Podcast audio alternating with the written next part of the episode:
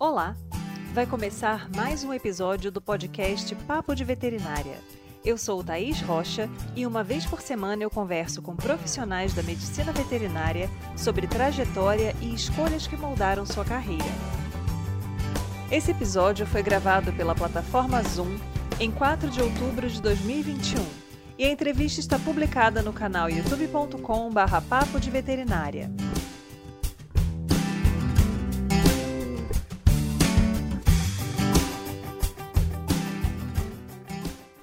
Se você considera a possibilidade de construir carreira profissional na docência, o papo de hoje é para você. Venha conhecer as referências que moldaram a carreira da médica veterinária Kalina Simplício, que se graduou na Universidade Federal Rural de Pernambuco, fez residência na Clínica de Bovinos de Garanhuns, é mestre e doutora pelo Nesp de Jabuticabal e atua como docente no Núcleo de Medicina Veterinária da Universidade Federal do Sergipe. Ela fala também sobre os desafios da implementação de metodologias ativas no ensino da medicina veterinária e os impactos que eles provocam no desenvolvimento humanístico dos profissionais. E também compartilha sua percepção em relação à formação de alunos da medicina veterinária nos dias de hoje.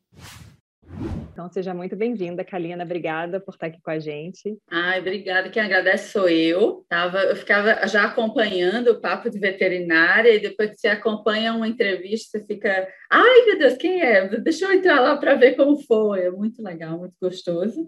E fiquei muito lisonjeada com o convite, muito feliz. Espero que a conversa seja que, que eu consiga trazer uma conversa tão divertida e gostosa como as que eu vi lá já. Com certeza. Então, Kalina, quando você ingressou na, no curso de medicina veterinária, você já tinha o desejo de trabalhar na área de grandes animais? Já era uma realidade ali na sua, na sua vivência, né? Ou não? Foi uma descoberta que você fez ao longo do curso? Pois é, engraçado, né? Que quando a gente entra, a gente é, é tão comum a gente ver, não, eu entrei pensando uma coisa e saí, eu entrei no, no norte saí lá no sul. Comigo foi assim também, mas não em relação à espécie com que eu ia trabalhar tanto assim. Eu sabia que eu queria grandes, eu sabia que eu não queria aves nem suínos, eu achava suíno muito barulhento. é, e isso me, me deixava angustiada, assim. E aves eu também não sentia nenhum, assim, approach, assim, eu, não, não, não, não é o que me tange, assim mas o, o, a, a, minha espécie assim dos olhos era equinos. Ai, eu vou trabalhar com cavalo. Eu estagiei um mês, eu falei, nossa, isso aqui não dá para mim não. não é esse meio aqui, o meu não. E aí surgiu uma oportunidade de uma bolsa de iniciação científica com ruminantes, com pequenos ruminantes, mais especificamente com caprinos. E aí eu é aqui, é aqui que eu vou. E foi com reprodução, nem era com clínica, né? Que eu, meu, eu rumei depois a minha profissão toda para clínica, que eu fui fisgada pelo bichinho da clínica ali no meu estágio supervisionado de conclusão de curso. Eu falei, não, é aqui que eu quero ser, que eu, por onde eu quero ir. Mas é, ruminantes. Aí eu já sabia que era ruminantes já antes da metade do curso, eu já sabia que eu queria trabalhar com ruminantes. Eu não sabia ainda exatamente o que, Ainda fiquei ali numa dúvida entre, olha, olha a dúvida, né? Super assertiva, entre ruminantes e silvestres, muito. né? Quase a mesma coisa, muito parecido. Muito eu não parecido sei se eu for para casa uma bicicleta, eu estou numa dúvida cruel.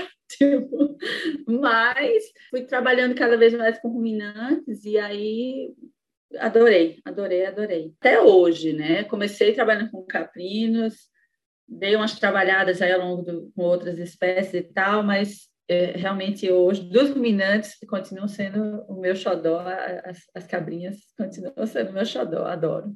Eu acho muito menininhas, muito curiosas, muito fofinhas. Eu quero, assim, se Deus quiser, terminar a vida numa chácara e ter umas cabritinhas lá para o papai. Vamos fazer um clube, vamos fazer um clube. Eu, você, Fernanda Timbó, já temos três pessoas para terem cabras em um futuro próximo. Combinado. Mas entre as experiências que você teve ao longo da graduação, quais que você considera que foram mais importantes, né? Você hoje em dia tendo essa, essa perspectiva da sua trajetória. O que, que você acha que realmente teve um impacto importante em termos de formação? Eu fui muito tijolinho, tijolinho, tijolinho a tijolinho. E muita gente me influenciou, mesmo sem saber, sem perceber.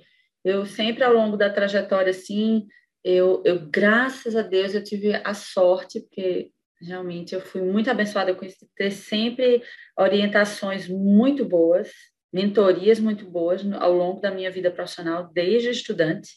A minha primeira orientadora, né, a professora Madalena Guerra, foi assim uma, um querido, uma mãe, né, daquelas de estar tá doente, ela ir em casa, como que é que você tá? Tá bem? Tá tudo bem? Muito querida e uma, uma senhora mulher profissional, é aquela pessoa que eu parava o que, que a professora Madalena faria? Na época, eu, eu a via, eu me espelhava nela, até hoje, né? Ela é super profissional. Depois, meu pai foi sempre uma inspiração, né? É, sou filha de veterinário com a professora barra enfermeira. Minha mãe é formada em letras e enfermagem. E meu pai, médico veterinário, também sempre trabalhou com pequenos ruminantes, mas sempre ficou muito na dele. Ele nunca me influenciou é, diretamente, assim, tentando me. Não, ele sempre quis mesmo que eu escolhesse, que eu fizesse minha trajetória do jeito que eu bem entendesse, do jeito que eu sentisse que era legal.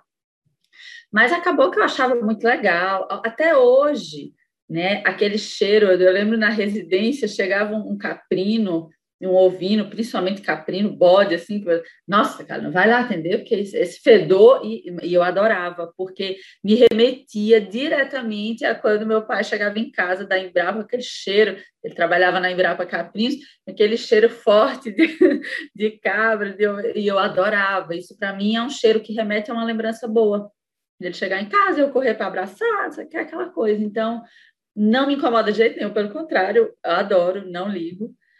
E então, é, e aí depois na pós-graduação também o professor Jurandir, que né, você bem sabe, né?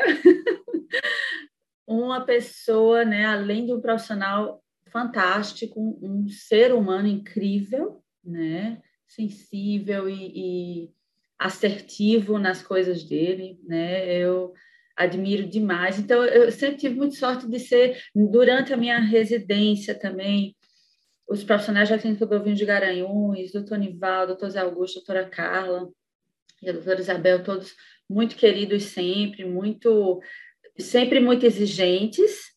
Isso eu tive sorte, todos eles muito exigentes, mas muito humanos, né? Então, isso me influenciou muito positivamente no modo como eu hoje na docente que eu sou hoje, que eu sempre quis, sempre quis, sempre quis ensinar. Eu achava muito legal essa troca. Eu, e, e hoje, eu até conversando com meu pai esses dias, eu digo, eu sou muito mais do ensino do que da pesquisa, apesar de que hoje é, a gente está sendo muito massacrado para publicar, para pesquisar, para não sei o quê, e você, pô, você é, é, você é o quê? Você é um professor? Você é, né? Nós somos, primeiramente, os que estão na academia, pelo menos, né? Os professores universitários, eu digo.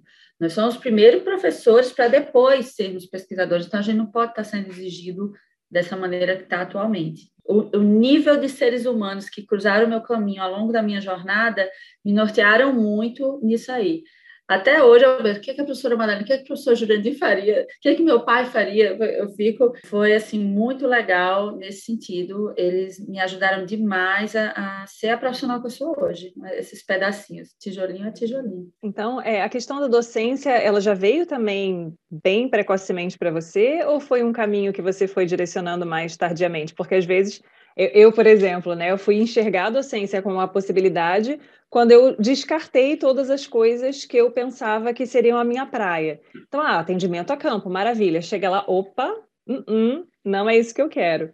E aí eu acabei né, migrando para essa questão da docência. Para você já era um, uma, um dos top 10 ali, ou top 3, ou top 1? Era, já era, desde eu lembro, uma pena que ainda não tinha câmera digital nessa época, mas eu lembro que eu pequena, porque não tenho nenhum registro assim, fotográfico disso, nem é, minha mãe, apesar de nos filmar muito, ela não, não tem nenhum vídeo disso, mas eu fazia, eu reunia a turminha do bairro, eu dizia, ó, oh, vai ter a aula hoje lá em casa, eu, tinha, eu botava a lozinha no quintal lá de casa, eu fingia que estava dando aula, tipo, minha mãe era professora, eu pegava os livros dela e fingia que estava dando aula. Eu tinha três alunos na sala e ficava brincando de sala de aula. Eu gostava, sempre gostei muito disso aí.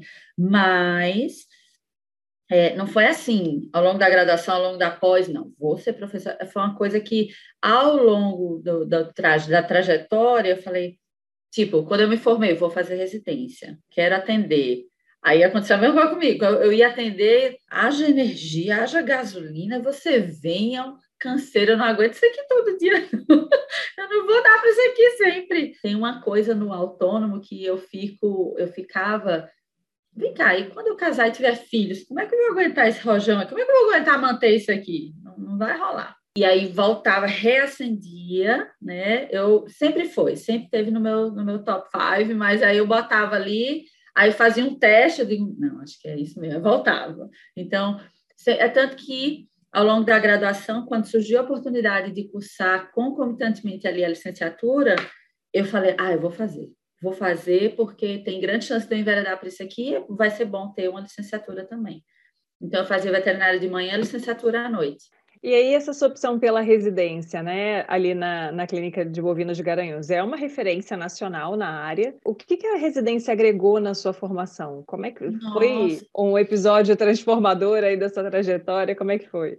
Gente, eu sou. Existe a Calina pré-CBG, que é Clínica de Bovinos de Garanhuns, e existe a Calina pós-CBG. Todo mundo que trabalha, os meus alunos que passam por mim, eu sempre mando fazer estágio lá ou fazer o, o, o TCC, porque eles têm uma casuística fantástica, né? Eles têm uma experiência fantástica e eles é, são, eles foram criados, embasados e até hoje são as diretrizes que os norteiam. Essa a, a, a escola alemã, que é o berço da, da buiatria do, do mundo, né? Então assim é, é muito forte lá. A, a, a é muito forte lá, é muito legal, muito bem trabalhada.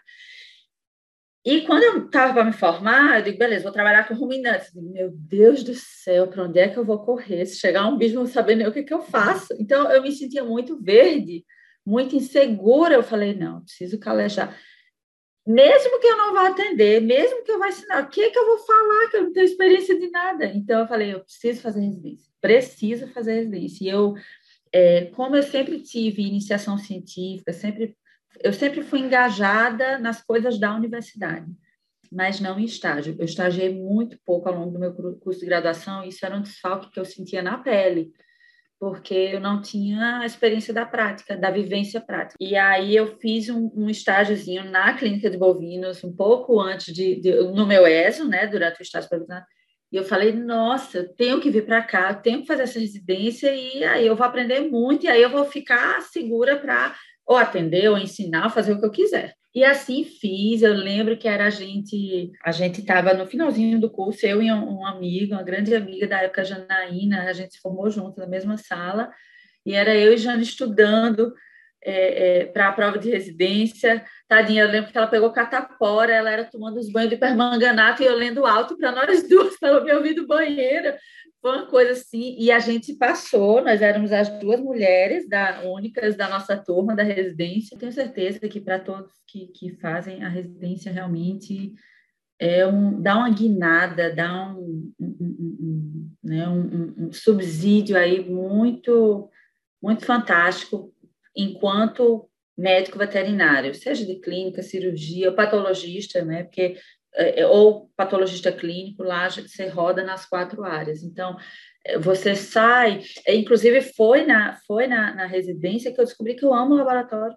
Eu sempre antipatizei o laboratório ao longo de toda a minha graduação, eu fugia, eu achava um saco. Gente, eu me apaixonei tanto pela patologia clínica que fui atrás do professor Jurandir lá na Unesp para mexer com proteína fase aguda, porque eu achei incrível. E lá eles fazem a. Quando você solicita um hemograma, já faz parte do hemograma fazer a mensuração do fibrinogênio junto, associado ali, que é uma proteína de fase aguda. Aí me apaixonei, fui estudando mais o tema e digo, doutora Carla, que, era que é a responsável pelo laboratório, quem é aqui que eu posso procurar para me orientar, que isso aqui que eu vou querer fazer um mestrado depois. Ela, ela na bucha disse, ah, eu conheço a pessoa essa questão de, da residência, né? Marcar a gente a ponto da gente estar tá lá 10, 15 anos depois dando aula e falando, na minha residência eu atendi um caso assim, eu faço isso da mesma forma. E parece que foi e, ontem, né? É, é muito marcante. E é uma questão que eu, que eu conversei até com o Paulo Cavalcante, que, aliás, foi você que indicou para o canal. Eu conversei com ele. Ele comentou uma questão que é bem bacana, né? Eu acho que a pessoa que tem uma vivência maior, né? A pessoa que pratica muito, a pessoa que faz uma residência ela tem um diferencial em termos de é, possibilidade de ensino ao aluno, que é trazer a sua experiência e somar isso ao que há na literatura. Porque senão você fica apenas replicando aquilo que está escrito num livro. Né? E quando você tem aquela, aquela questão de, olha, no livro está dessa forma, mas eu né, vejo assim, não vejo assim, na minha experiência é um pouco diferente. Então, é uma, uma percepção completamente diferente daquelas mesmas informações. E aí você pegou Malicuia e foi para São Paulo. Conta aí um pouquinho dessa, dessa trajetória.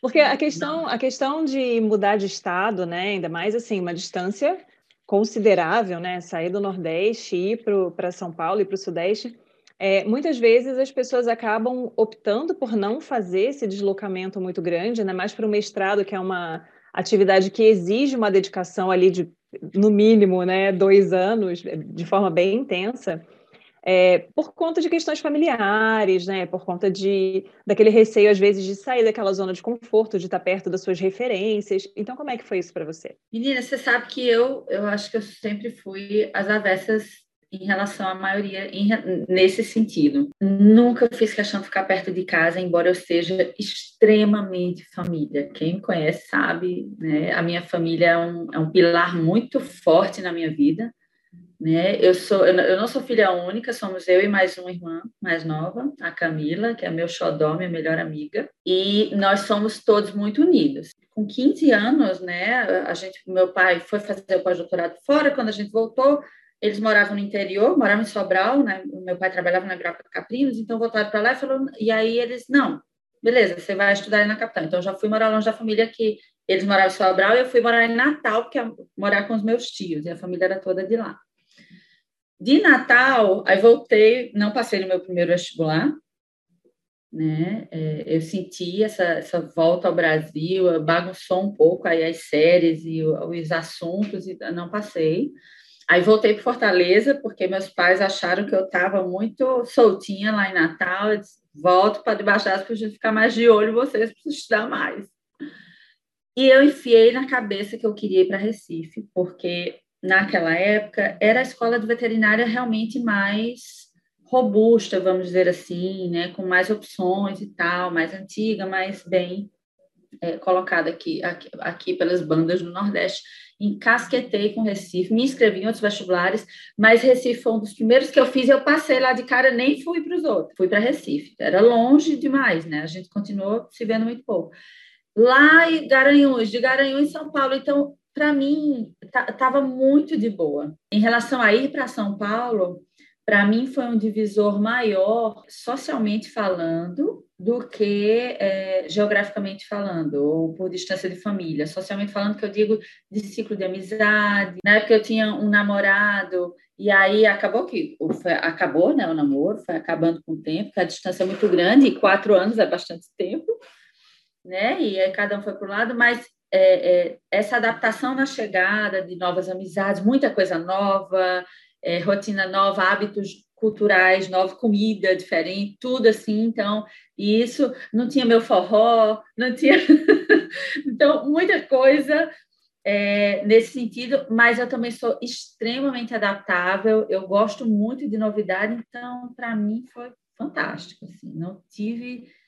Não tive mesmo maiores problemas com isso. Para mim foi ótimo. Eu, eu, sempre sou muito ansiosa pela mudança que eu fico. Como será que vai ser? Como eu encaro muito positivamente essa coisa de distância da família já está manejada desde muito cedo de uma maneira muito tranquila. É, o bom é que esses desafios, né? Porque sempre é um desafio você mudar socialmente, é. né? De, de contexto chegar num lugar diferente, pessoas que você não conhece, hábitos que são diferentes dos seus, né? Mas, de qualquer forma, esse desafio acaba sendo muito interessante para o crescimento pessoal. Então, para as pessoas, é, para as pessoas que têm esse receio, né, de ah, vou sair de perto da minha família aí, como é que vai ser? Tem que, tem que encarar, né? Tem que pegar aí, porque são experiências que a gente precisa, né, para crescer. E você sabe, e você sabe que eu cresci ouvindo minha mãe dizer, na dúvida, vá. Realmente, é, se você tem a possibilidade de ir, vá, não deixe de ir.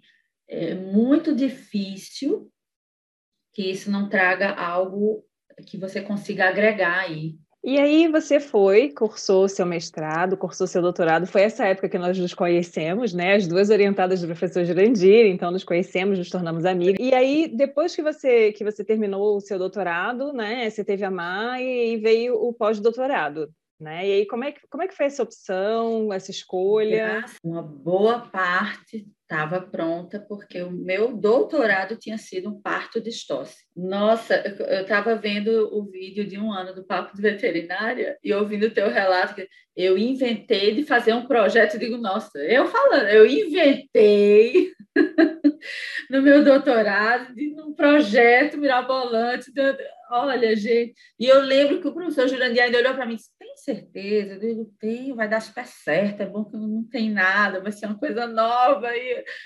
E aí depois, até hoje, aquela nossa reunião, eu sentadinha ali de frente para o birô dele, eu nunca mais vou esquecer dele me falando, essas, esses, essas infecções experimentais não são tão simples assim. Eu digo, não, mas vai dar certo, né? Eu digo, ai, meu pai, é, é, a santa ignorância, né? A ignorância às vezes é uma bênção. Ele, ele já estava preocupado, já vislumbrando o que, é que vinha pela frente, e eu de a ratinha que estava caindo ali na ratoeira. Mas eu insisti, graças a Deus, o professor Jurandir é tão então, gente boa que ele compra as loucuras da gente, né? Ele fala, beleza, então vamos. E aí era um volume de coisa muito grande, esse doutorado, e deu muito errado antes de começar a dar certo. Passou muito tempo enganchada, coisa sem sair do canto até dar certo, até que surgiu a professora Ana Maria Sentola. Meu Deus, que foi um, um eu digo até hoje, foi a minha anja, ela veio para salvar o meu experimento, salvar o meu doutorado. Tenho muita gratidão a ela. Também é, foi outra foi outra pessoa em quem eu me espelhei muito, profissionalmente falando. A gente conseguiu, né, alavancar. E, e muita coisa eu processei já no doutorado. Então, quando veio o pós, foi, foi só um, um adendo ali ao projeto maior, né? Realmente foi um passo a mais, teve algumas coisinhas aí por fazer, mas muita coisa eu já tinha conseguido adiantar no doutorado. Então, quando veio a Maia, eu consegui ser mãe do jeito que eu queria ser. Eu ia fazendo, né, ainda tinha alguma parte experimental para rodar, estatística, mas de longe, nem de longe, né, nada parecido com aquela loucura. Meu Deus, o doutorado foi uma loucura total. Então, assim, foi muito, foi, foi muito bom. O meu pós-doutorado foi maravilhoso né? Cercada de pessoas maravilhosas, vivendo uma época muito linda e com um orientador show de bola. Então, não tinha muito o que dar errado. Foi ótimo, graças a Deus. No finalzinho do pós-doutorado é que aí começou a coisa a me angustiar. Que eu falei, meu Deus, quando acabar esse pós-doutorado, o que, que eu vou fazer da minha vida? Agora, com a filha a tiracolo, né? Eu falei, gente, o que, que vai ser de mim agora? Então, aí eu comecei a me angustiar e comecei a, a correr atrás de fazer concurso. É interessante isso, é uma questão que eu costumo falar com as pessoas, né? Quando a gente pensa em pós-graduação, tanto mestrado quanto doutorado, o que, que a gente tem que ter em mente? Que as ideias de projetos são muito bacanas, que a nossa, a nosso gás está ali a mil, a gente tem muita disposição para fazer as coisas. Porém, nós precisamos considerar que tudo que pode dar errado vai dar errado. É, é a primeira é coisa. Porque a gente começa assim, não, mestrado dois anos. É. Ah, eu vou fazer. Quem que fez mestrado e doutorado e não passou por aperreio porque não fez. Não direito. fez, exatamente. Você não está fazendo isso direito, né? Você não está fazendo isso direito. Então, assim, a gente fica com aquela coisa de, ah, não, vou fazer as disciplinas do primeiro ano, depois eu fico tranquilo, faço só o experimento, como se um ano fosse muito tempo Uhum. E as coisas começam a não dar certo, e aí quando você faz tanto os protocolos experimentais quanto é, uso de casuística, né, ou, enfim, e, protocolos de indução de infecções e, e, as mais diversas atividades aí, tem muita coisa que pode dar errado e, e é importante a gente ter isso em mente. Doutorado potencializa, porque eu, pelo menos, era assim, quando eu fui escrever meu projeto de doutorado, eu falei, não pode ser uma coisa simples, não pode ser uma coisa banal. Duas. E eu botando no papel, bota no papel, bota no papel, bota no papel. E eu lembro que eu enviei meu projeto para a FAPESP e aí veio a minha bolsa aprovada. E aí meu ex-marido virou para mim e falou assim, bem, você sabe que papel aceita tudo. O problema de ter uma bolsa que foi concedida é que agora é que você agora tem que fazer o que está no papel. É. E aí? Ah, vou fazer, vou tirar de letra e fiquei é. lá também me descabelando, mas assim, no final dá certo. Então, não percam a esperança na pós-graduação, porque é uma fase muito boa, é uma formação muito ah, importante, é. mas tem, né, como todas as fases da vida, trancos e barrancos e períodos realmente bem complicados. E essa fase final, né, essa transição entre acabei um doutorado, um pós-doutorado que seja, e agora preciso me inserir no mercado, é muito próxima da insegurança que a gente sente quando se, se gradua. Forma. Porque é a mesma sensação, só que assim, a gente tem uma bagagem maior, a gente uhum. dedicou muito tempo para ter aqueles títulos, não é só um papel, é todo suor, sangue e uhum. lágrimas daqueles períodos. Sangue e lágrimas. E aí você está num estágio da sua vida que também não é qualquer coisa que você topa fazer, porque, afinal de contas, você se dedicou bastante. Mais, né? O crivo acaba sendo né, diferente, a gente quer realmente partir de, uma, de um outro patamar. Então, a gente já começa a ter questões ali de seleção. Então, você comentou que não tinha essas, essas questões de ficar distante da família, mas, de qualquer forma, quando a gente começa a olhar editais de instituições para querer fazer concurso, sempre ah, tem uns lugares que Aí, a gente sim. pensa, ah, é. aqui, é. não sei. Hum. É porque você começa a pensar, não, beleza, então agora eu vou fazer um concurso para ir construir minha vida ali no lugar, né? Aí sim a distância é uma questão. Aí sim eu comecei a olhar concursos lá, aqui para perto de, de casa, né? Mas eu lembro que é, morando em Jabuticabal, é, a UFMG, eu sempre fui encantada com a UFMG, eu adoro os profissionais de lá, tenho é, muitos bons amigos que ou passaram ou estão lá, e eu adoro Minas, eu, eu pingava muito ali quando a gente tinha folga para ir fazer turismo mesmo, é, então eu sou apaixonada por Minas e pelo mineiro, sempre me dei muito bom com mineiros mineiras que eu conheci ao longo da vida. Aí eu lembro, não, qualquer lugar no Nordeste ou em Minas. Era, meu, era onde eu procurava os concursos, qualquer lugar no Nordeste ou em Minas. E uh, é que meu primeiro concurso foi em Minas, junto até com o Rodrigo Menezes, queridíssimo, que é até, até hoje lá. Eu acho que eu fiquei, eu fiquei foi o primeiro que eu fiquei em terceiro lugar. E eu lembro que eu voltei super assim, cabisbaixo, tudo bem que era o primeiro concurso, mas a gente sempre fica meio assim, né? Poxa, nem um segundinho lugar, sei lá, a gente fica se exigindo. E eu lembro do professor Jurandir disse, o Jurandir figura incrível, né? Ele olhou para mim e disse: Nossa, Karina, parabéns, terceiro lugar no seu primeiro concurso, que legal. Aí eu parei, eu falei: Eu não tinha pensado assim, realmente é um bom resultado, é o primeiro, né? Então, foi legal, assim, assim a, gente, a gente tem os nossos próprios prismas de divisão e a gente não abre, né? É engraçado isso aí. É, e aí, mas não, aí realmente eu fui focando em concursos no Nordeste, eu preciso voltar ao pé de casa, dá para ficar assim eternamente, né? E aí, gente, é aí que eu digo, eu não sei, eu sempre fui muito abençoada, porque eu, eu lembro que eu estava vendendo as minhas coisas, porque a minha bolsa do pós-doutorado ia acabar, eu não tinha passado em nada que eu tinha feito, e na verdade eu só tinha feito da FMG, ainda não tinha aparecido outros ali, para onde, né, para o Nordeste por ali. Eu falei, beleza, então, já que eu sou, eu, eu, eu, o inglês foi minha primeira língua, né? Eu, bebezinha, a gente foi, porque meu pai foi fazer doutorado fora, então, até os cinco anos, só voltei com cinco anos para o Brasil, que ele ficou os quatro anos de doutorado dele lá, foi quando eu bebê, um, dois, três, quatro anos, eu só falava inglês. Graças a minha mãe falava em português comigo e eu contestava em inglês. Eu entendia, mas eu não falava. E depois ainda teve a segunda vivência em 96, quando meu pai foi fazer o pós-doutorado.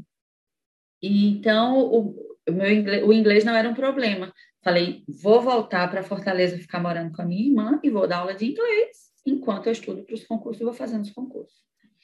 Fiz o meu cartãozinho bonitinho no PowerPoint, viu, pessoal? Para vocês que estão achando aí que precisa ser uma coisa mirabolante, o negócio é você tá com medo, beleza, vai com medo mesmo. Tá inseguro, beleza, vai inseguro mesmo. Então, fiz no PowerPoint, cartãozinho digital. professora de inglês, barará, barará. Em um mês eu já estava com 10 alunos, obviamente não era aquele foco, eram aulas particulares, então eram alunos assim que eram médicos que queriam viajar, então era uma aula mais ali de conversação, né? era uma aula mais diferenciada, então ia dar para eu me organizar enquanto eu já estava com esses 10 alunos certo.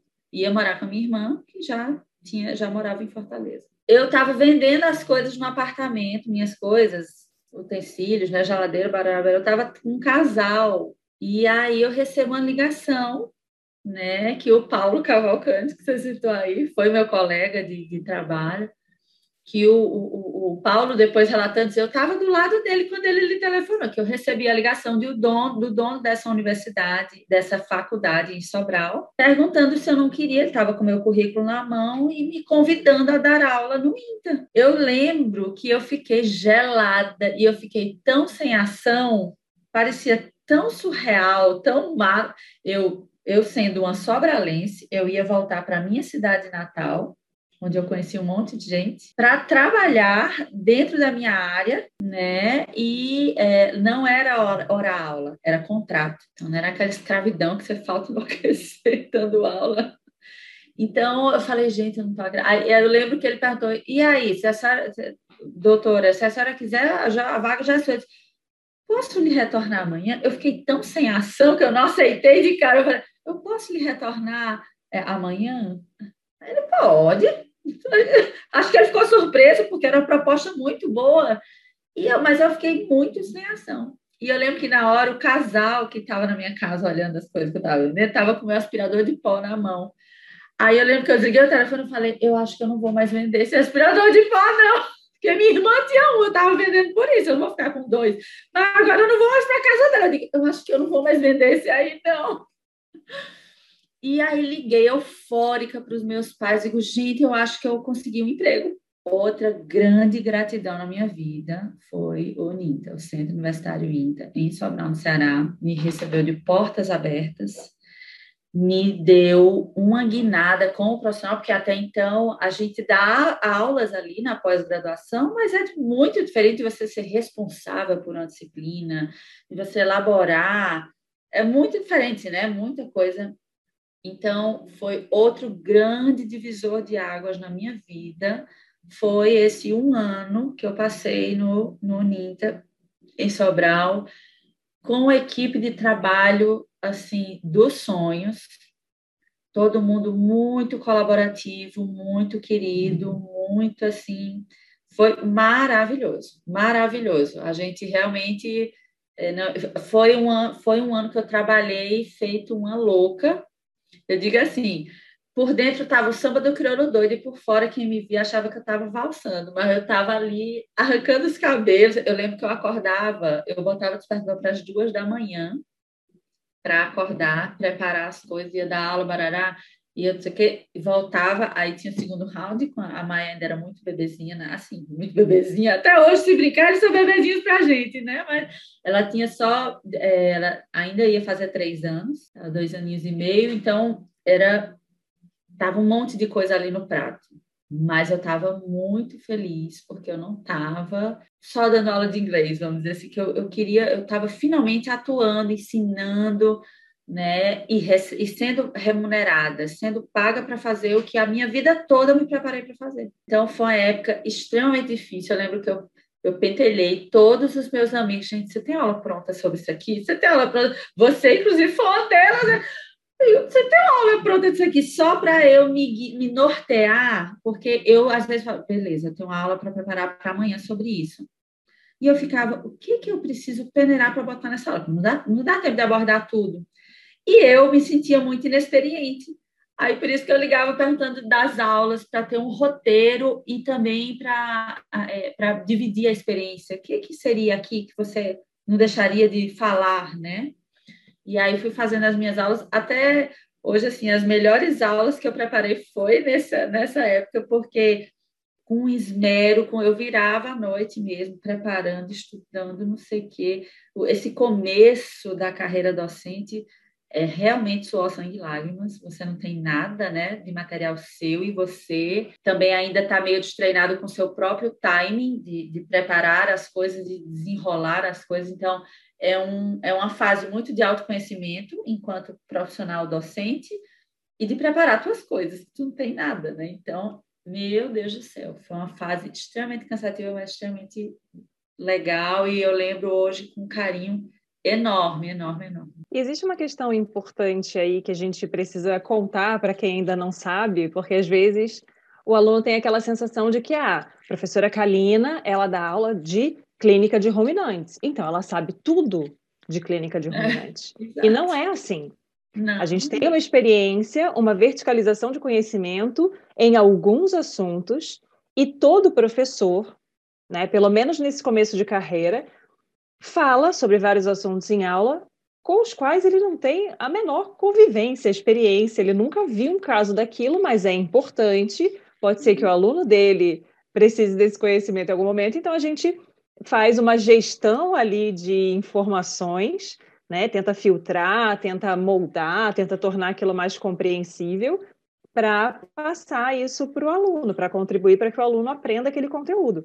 Mas em muitas situações a gente está dando aula de assuntos que a gente não tem rotina, não tem conhecimento prático. Uhum. É, ainda mais na, na, universidade particular, muitas vezes acontece de você acabar assumindo também cadeiras de, de outros assuntos Muito. que não estão diretamente relacionados com a sua formação. Então, a gente vai aprendendo também ao longo desse processo. Eu lembro que foi nessa época aí, do, além de acontecer isso aí, você, você colocou muito bem aí agora, é, foi nessa época que eu também, além de, de, ensinar, quando ele me chamou, o dono da, da do Minta, ele colocou para mim o seguinte: agora eu quero uma veterinária para as fazendas. E aí, inicialmente, eu fui para lá com essa proposta, mas depois eu falei: ah, gente, mas eu quero muito sala de aula, eu, eu quero ir para a sala de aula, eu não quero ficar gerenciando a fazenda. E aí, ficando muito. Eu, então, eu fiquei indo uma boa parte em qualquer coisa, bronca era o meu telefone que tocava. Eu era também a médica veterinária das fazendas, eram 10 fazendas. Assim, enlouqueço. e aí, foi aí que eu fui vendo também no campo tanta coisa assim que eu falei, gente, podia ser tão melhorado.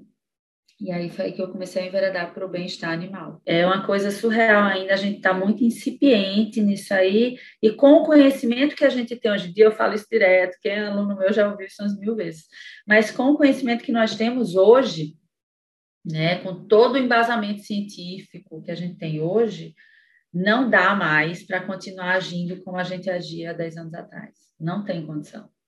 Né? Não tem condição da, da anestesia ser corda. Isso é muito muito legal, porque a gente para para pensar como às vezes existe aquele clique em um momento que você fala, nossa, é, é, aqui. Mesmo você já tendo uma trajetória, mesmo você já tendo uma área que você escolheu, que você se dedicou, existe algum nicho dentro desse assunto que vai te tornar um pouco mais feliz, vai te, te empolgar Não, de uma maneira diferente. Sem dúvida. E para mim foi um clique tão grande, foi quase um soco no estômago, que eu comecei a, a me perguntar se eu estava no lugar certo. Na verdade, o incômodo começou aí. Eu digo, nossa, não estou mais gostando da clínica de ruminantes. Como Aí depois eu identifiquei que não, eu adoro a clínica de ruminantes, eu não estou gostando do que eu estou vendo no campo sendo feito. E a gente é muito levado, um caso que me marcou muito, muito, muito, muito, foi o caso de uma ovelha que veio para a gente, era uma cirurgia complicada que eu não sabia fazer, de um prolapso recorrente e tinha que fazer uma ovoplastia também, ela tinha uma, umas malformações ali e tal. E a gente fez uma, uma, uma, atrocidade tão grande com essa ovelha, porque eu chamei uma pessoa julgando, assim, pedi ajuda a algumas pessoas para me nortear nesse problema dessa ovelha, e as pessoas me passando, eu sentindo que ali estava, eu digo, gente, isso aqui não vai dar certo. E anestesia, não, não precisa não, só local aqui. Sabe aquela coisa, tu, não está fazendo sentido isso aqui. E eu acompanhei, eu, eu, eu fiz, super mal orientada, eu fiz. É, era usando conduíte, botava uma liga, aquelas ligas de compressão. Gente, assim, coisa, até hoje me embrulha lembrar o caso dessa ovelha.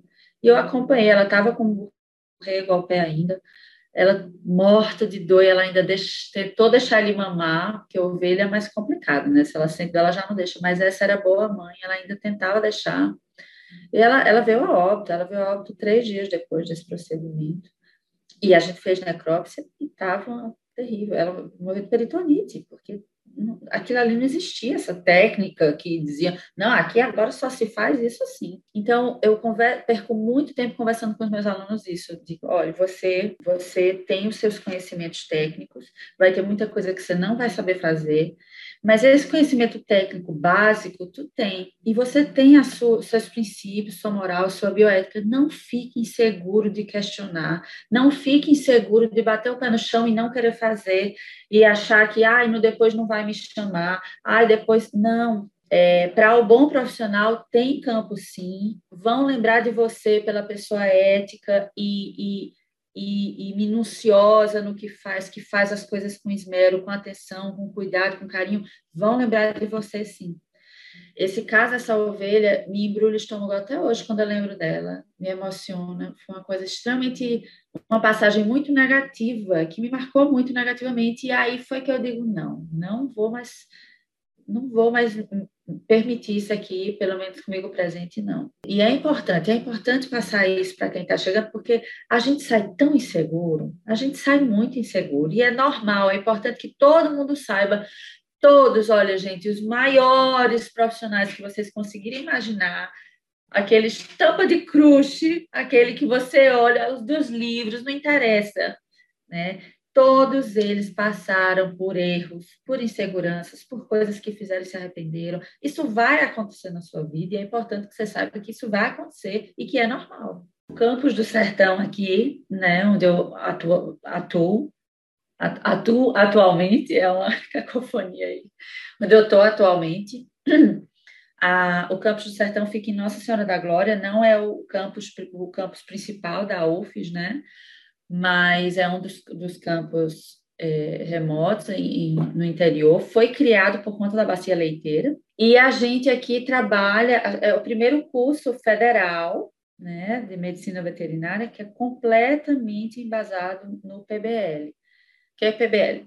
É, da sigla em inglês, né, Problem Based Learning, que é a, a aprendizagem baseada em problemas, na problematização. O que é fantástico, porque você sai daquele papel de simplesmente estar tá, é, transferindo, né? O aluno não está só na memorização e você não está só naquela transferência unidirecional de conteúdo, mas o aluno vem mais para o protagonismo e se ele não começar a juntar mé com creu ou tentar procurar uma solução, não sai do lugar, o conteúdo não é repassado. Então, é muito, muito legal. Eu Hoje sou apaixonada, entusiasta, né, com, com as metodologias ativas. Eu acho que hoje em dia, especialmente, não dá mais para a gente é, ficar muito mais tempo só com o ensino tradicional. Hoje, vendo né, o, o nível de, de, aluno que sai de um curso assim que tem a metodologia ativa, como seja ela qual for, né? A PBL é uma delas, mas tem várias outras. A gente, a gente inclusive usa outras TBL, que é a aprendizagem em times, tem várias outras, né? Mas é muito interessante sair dessa zona de conforto e ele aprender a, informação sozinho, né? Tu senta ali na cadeira, dá o problema na mão dele e fala, e aí? E você traça aqueles objetivos e você senta e assiste, claro que a gente norteia aqui e acolá, quando você vê que a coisa está indo muito assim para o reino de Nárnia, né? Você, opa, volta aqui, é por aqui, vamos aqui, né? Mas quando chega no final da aula, aquele grupo de alunos, que realmente as turmas são bem menores, chegou nos objetivos sozinho. Foi para lá, veio para cá, foi para lá. Não, não, não. Você tem que ter a paciência de deixar que eles cheguem lá. Mas eles chegam sempre. É encantador. Então, isso é, foi muito fantástico. E isso me trouxe, enquanto docente, um criticismo muito grande em relação a essas habilidades humanísticas, essas habilidades que você não aprende no curso. Aqui, sim, a gente tem uma disciplina só dessa, inclusive, eu sou uma das professoras da, da primeira do primeiro módulo, né, de habilidades e atitudes em medicina veterinária, que a gente trabalha muito habilidades diversas para diversos conteúdos, seja na patologia clínica, na semiologia, não sei o quê, mas a gente trabalha muito as habilidades humanísticas, que é, o, o é, é ajudar a desenvolver no aluno o bom senso, é, o aquela incorporar o cidadão que ele é, mas com as obrigações e o compromisso que ele tem de profissional médico veterinário.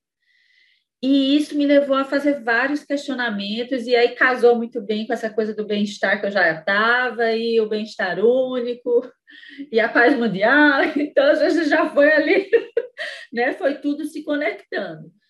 É, mas é impressionante a, a, a o, esse criticismo, né, quando você para para pensar nisso aí, e que tem que ser exercido já enquanto aluno, já durante a graduação. Eu falo muito para os meninos, você está treinando hoje o profissional que você vai ser amanhã.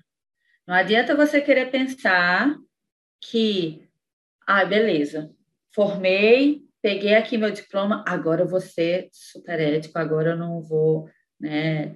É, não adianta você colar a faculdade inteira, copiar a tarefa do colega, se encostar no, nas equipes de seminário, né, mentir para professor, mentir para você mesmo, e aí você achar que vai pegar o diploma e vai ser um mega profissional. Né? Não vai, isso não vai acontecer. É, então, assim, é, eu falo muito isso para ele, para além de ser ético, mas como é que você vai, como é que você trata as pessoas? Né? Você, você todo dia quando está chegando no campo, você dá bom dia aos passantes? Essas coisas simples.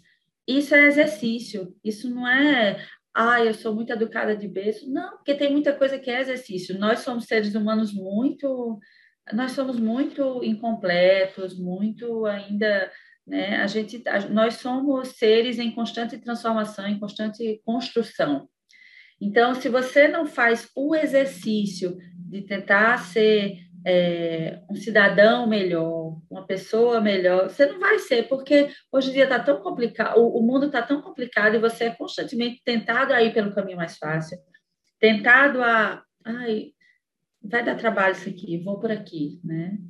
Mas aí, quando se forma é, e alguém, por exemplo, vem pedir uma indicação, né? Você não tem um, um, um recém-formado assim, você vai lembrar daquele aluno esforçado que mesmo eu tenho alunos assim que, que já já formaram, né? Não eram os melhores alunos, mas eu percebia que era esforçado, tentava, corria atrás, comprometido e responsável.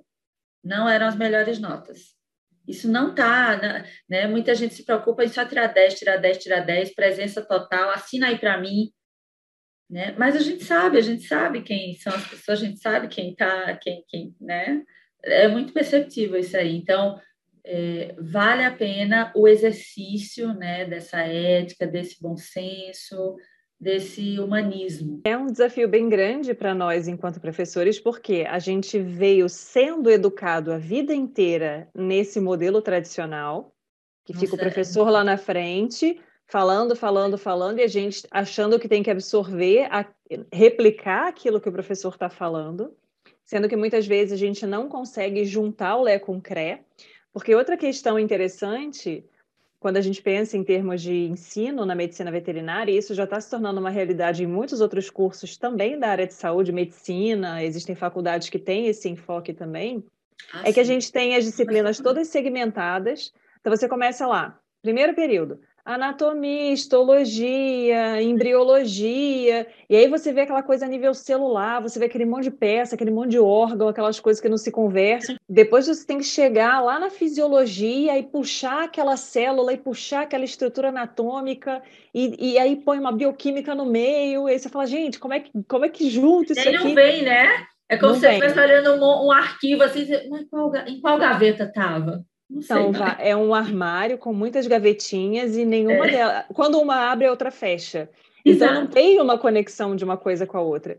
E aí, Exato. quando a gente chega lá nas nossas disciplinas, porque a gente, a gente teve uma formação, tanto eu quanto você, focada mais na parte aplicada do curso, na parte profissionalizante, então semiologia, clínica. E a gente vira para o aluno e fala assim: onde é o alécrano? Aí o aluno olha assim e fala: gente, se fosse um osso em cima de uma mesa, eu saberia, mas olhando um, a vaca aqui, eu não tenho ideia. Então, é muito complicado isso. E aí, você, enquanto docente, a gente já tem esses desafios. Para os docentes que trabalham com ensino tradicional ainda, que isso é uma tendência que vem se alterando gradativamente, mas existem os desafios inerentes à prática docente, como, qual é, como eu faço para ensinar, de que jeito eu falo, que informação eu coloco, até onde eu insisto para o aluno estudar um assunto, é, se eu deixar ele estudar sozinho, será que ele vai absorver? E tem um pouco de uma certa postura de onipotência. Eu sou uhum. o detentor do conhecimento, isso aí eu já sei. É. E é a, é a partir de mim, e principalmente a partir de mim, que o aluno vai ter acesso a essa informação e um novo mundo de possibilidades vai se abrir na frente dele. Então, a gente precisa também abrir mão desse modelo de professor, porque não é isso que funciona, ainda mais com essa mudança de geração que a gente tem, cada geração tem um perfil diferente. Então, a gente precisa abrir mão disso, a, a proximidade está muito maior. Eu não era amiga de nenhum dos meus professores, porque para mim era uma distância enorme. Exato, era... não, gente, era assim, é... era um pedestal, né? A gente, nossa, não. E aquela coisa, né? e aí o primeiro choque que eu tive quando eu comecei a dar aula foi aquela coisa de um dia eu com a prof. E eu, Kalina, eu, eu olhava assim e digo, minha best friend, eu só não lembro de onde. tipo assim. Primeiro, primeiro para mim foi o prof. Aí eu, tá, tá bom. Eu vi que foi se repetindo, eu falei, então tá bom, a tendência atual é o prof, tudo bem, vamos aceitar. incorporei ao prof, tudo bem. E aí, em várias aulas, porque hoje em dia eu estou numa época que eu tenho muitas alunas que chamam Thaís. Uhum. Eu, eu, estudei não, com poucas Thaís ao longo do meu. E Sim. tem muita Thaís na sala. E aí, de vez em quando, tem uma ah, tá. Thaís. Aí eu fico assim é comigo? É com a sua colega? Com quem você está falando? É. Porque. Você quer que eu diga uma coisa? Nesse aspecto, até hoje, eu não acho legal. Eu acho legal você falar, professora, eu acho, eu acho que é uma, é uma deferência. Né? Eu acho interessante. É, atendo por Kalina, adoro meu nome, não tenho problemas com ele. né? Tenho vários alunos, né? Mas eu ainda acho esquisito, ainda acho e não é porque eu me coloco em pedestal, não, porque eu sou dessa que. Ah, professora, vai ter um churrasco. Vamos para o churrasco. Vamos, vou sentar, vou tomar uma cerveja com você, vai ter papo. Agora, sala de aula é sala de aula. Aí eu sou a professora Kalina. E olha que eu sou, eu, eu sou e gosto de ser a professora amiga. Eu não gosto de ser a professora carrasca. Eu fico arrasada quando tem aluno que reprova, quando eu vejo que eu devo, principalmente que eu sei que é esforçado, e eu olho assim para aquele aluno, para aquela aluna e falo, puta, não acredito. Eu fico de, altas discussões aqui, eu não acredito que você errou. Meu Deus, mas a gente falou tanto disso aqui. Ah, eu fico assim nessa. Eu tenho muitas discussões aqui com as paredes. Mas eu, eu adoro ser essa professora amiga, inclusive eu acho o máximo quando o aluno me procura, porque precisa desabafar porque está com algum problema em casa e professora, oh, professora, eu estou meio perdida, eu estou meio perdido, não estou achando o jeito certo de estudar. É, eu adoro, eu não sou dessas que se incomoda de dar o WhatsApp, eu dou meu WhatsApp, dou meu, pode, pode entrar em contato a hora que você quiser. Não me cobre lhe responder instantaneamente. Agora, eu vou lhe dar o feedback, não se preocupe, eu estou à disposição né? Mas eu acho legal, eu acho legal a diferença. Até hoje eu falo, quando eu já sou amiga hoje de muitos que foram meus professores e eu até hoje continuo, doutor, doutora, professor, professora. Eu acho legal, é, é gostoso, não é? Não é, não é distanciando, isso não é distanciante. É uma questão é. cronológica, temporal. A pessoa é, que é, é mais velha. Eu vou chegar para minha mãe, mãe, tu. Não, eu, Entende? É uma questão só. É, é bem o que você disse, é uma questão cronológica. Nada mais, nada de distanciamento, nada porque eu estou querendo ficar em pedestal, nada. Muito pelo contrário, eu, eu gosto de ser aquela professora parceira, amiga mesmo. Agora, vou ser exigente, vou te tratar bem, lhe ajudo no que precisar, mas a gente precisa é, se. Enquanto eu vejo que dá para espremer, eu estou segurando o espremedor. Enquanto estiver pingando ali, eu estou espremendo para ver se sai caldo, porque se a gente não faz isso, às vezes em que eu fui desafiada ao longo da minha formação, foi quando eu quebrou a casca do ovo, eu saí e, e a coisa andou. Então, eu, eu, sei como é que é isso e a gente sabe que é, né? Muitos. E eu já vi algumas mágicas acontecendo nesse sentido, e é muito gostoso de assistir. É muito legal. E acontece. Conta um pouco mais com detalhes para gente esses desafios de ter vindo de uma formação tradicional e aí começar a dar aula nesse modelo de metodologias ativas, tendo que integrar várias disciplinas dentro de módulos da, da graduação, então você repensar inclusive a forma como o conteúdo é apresentado e qual é o impacto disso, o que, que vocês percebem com relação à qualidade dos alunos que são formados aí na instituição. Você sabe que isso é legal porque é, a diferença é muito grande do, do profissional que sai nesse modo. E olha que a gente, nós somos um campus novo, né? Foi um grande desafio que nós somos um campus novo. Nossa primeira turma formou no ano passado. Foi um campus que veio com essa nova proposta, né, de descentralização da sala de aula, né? Principalmente hoje em dia que é, a gente precisa cada vez mais prender a atenção dos alunos e despertar a curiosidade, então, né, e, e, então, muito legal. Mas quando eu cheguei aqui, eu lembro que eu vim, né, eu falei, ai, que legal, é bom que eu já tenho algumas aulas prontas na minha passagem no INTA. E cheguei aqui, aí cada vez que eu conversava mais com os professores que já estavam aqui, eu entendia menos, mas como funciona isso? Quantos alunos são sala? Não. Idealmente são oito, dez. E entram quantos alunos aqui de vez? Disse, não, é porque cada módulo tem quatro turmas. Eu falei, mas como é que é isso? E, e, e, todo mundo vê a mesma coisa? Não, todo mundo vê a mesma coisa, mas eles é que vão. Você não vai dar aula. É o primeiro choque. Você não vai dar aula, você vai só ficar quietinha e observando o que eles dizem. Porque você vai conduzir a aula, mas você não vai dar aula, uai. que, que, que macumba é essa? E aí, é, eu lembro até, foi muito engraçado que eu acompanhei a, a aula com uma colega, a Rose, e, e, a Rose, muito querida, né? Disse, não, vamos, você assiste comigo e tal. E eu, morta de empolgada, né? Eu estava muito feliz estar ali, morta de empolgada. Entrei, e era a abertura, porque o PBL funciona assim. Vamos dizer, é, a gente trabalha com semanas, então qual vai ser o problema dessa semana?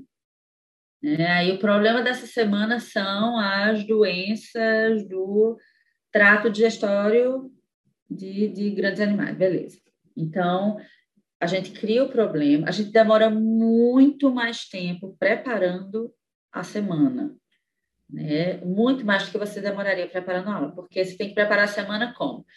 Na, você tem que preparar a abertura, depois uma prática de módulo, depois uma palestra e aí depois tem um fechamento.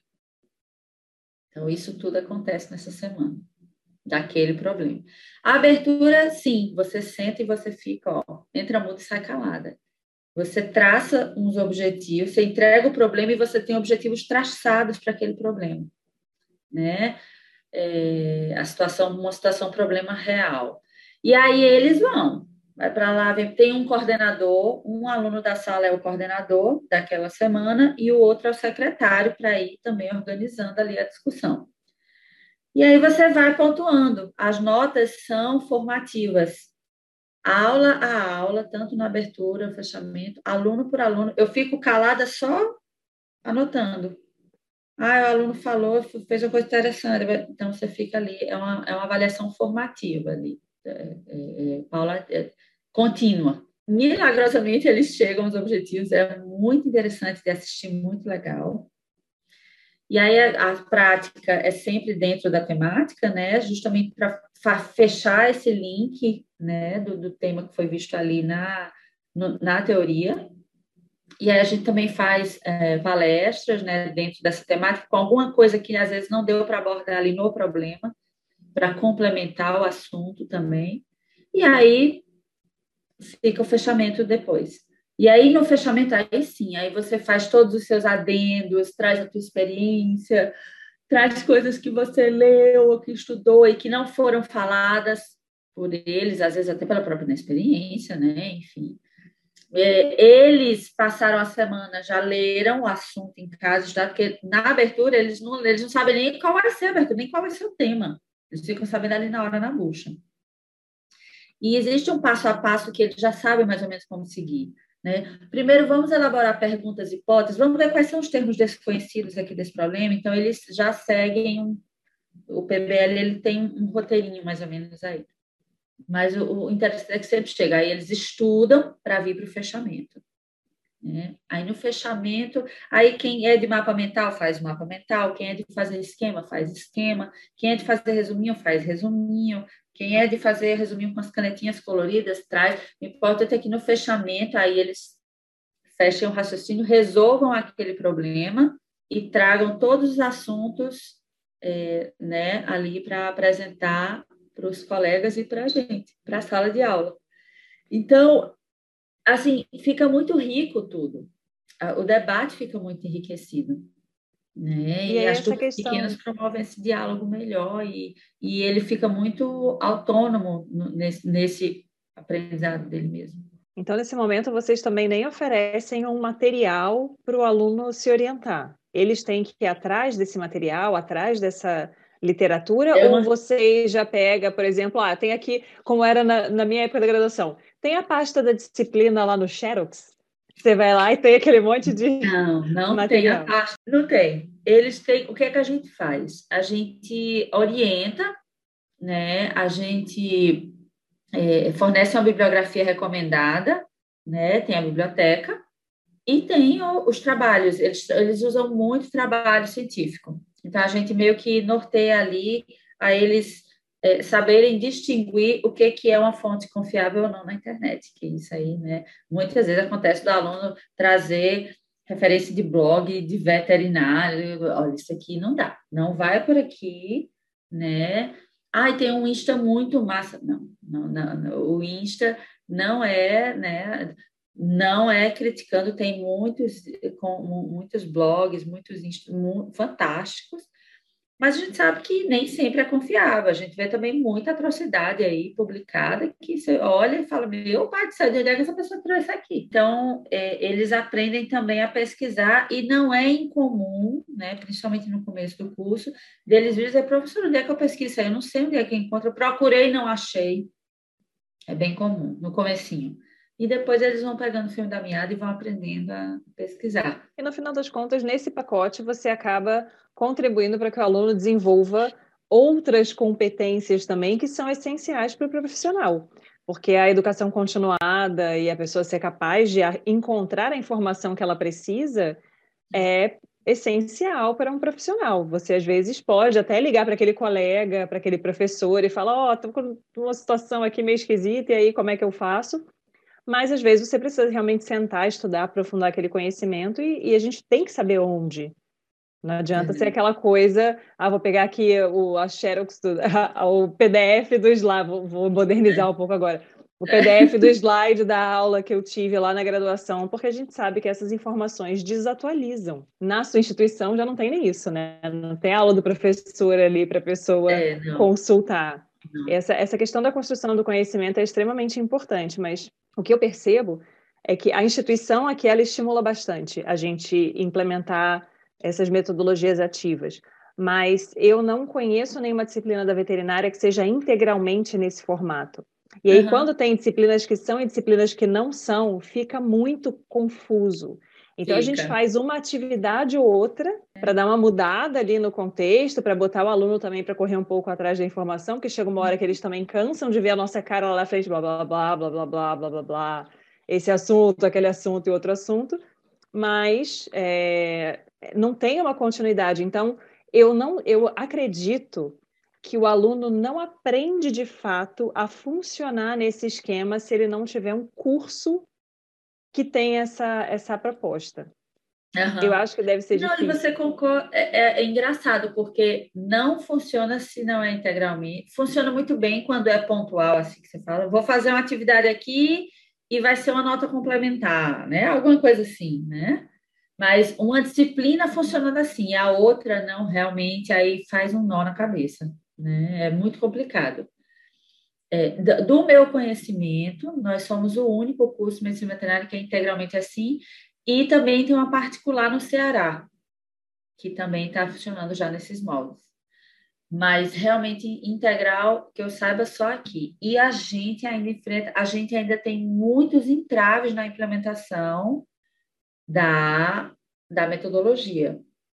Porque, por exemplo, obrigatoriamente tem que ter uma prática de módulo toda semana.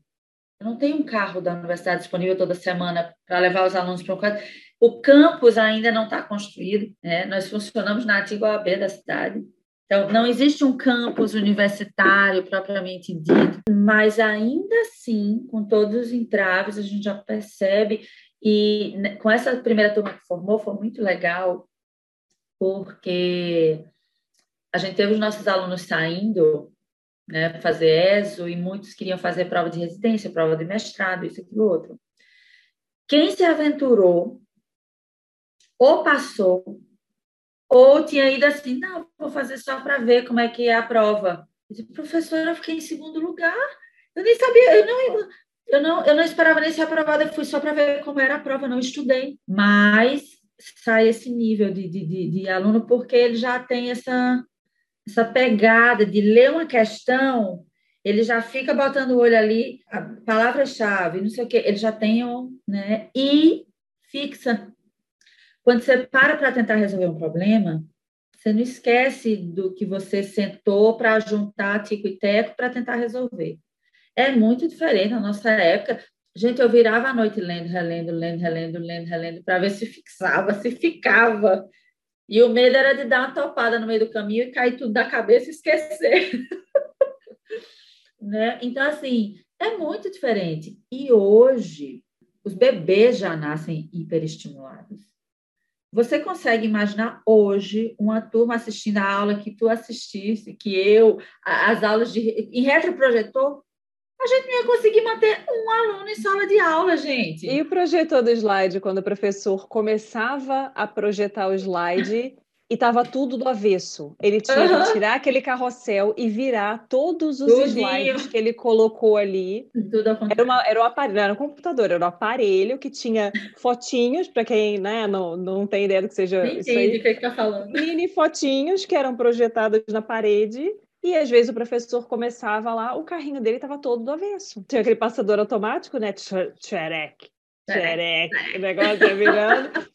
E assim, era aquela, aquela transparência que a, a maioria era escrita à mão. O professor escrevia aquela informação. Às vezes ali. tinha que ficar esperando ele terminar de escrever para tu anotar. Uma coisa que, com o advento do PowerPoint, a gente perdeu. Então, por exemplo, eu raramente dou uma aula no quadro.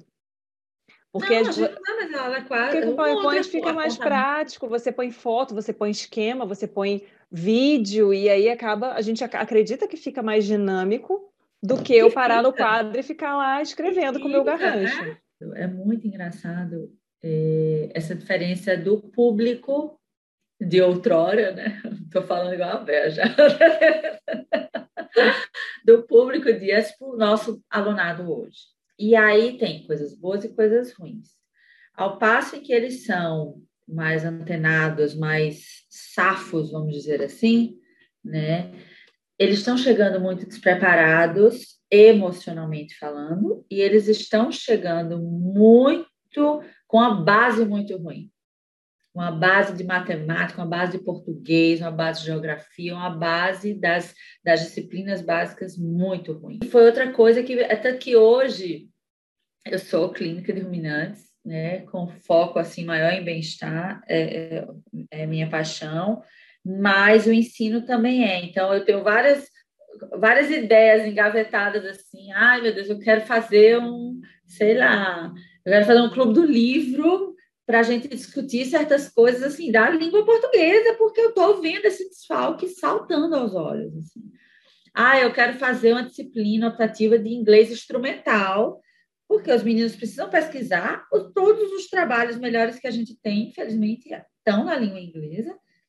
E os meninos têm muita dificuldade, ou não sabem nada, né? Ou sabem muito pouco.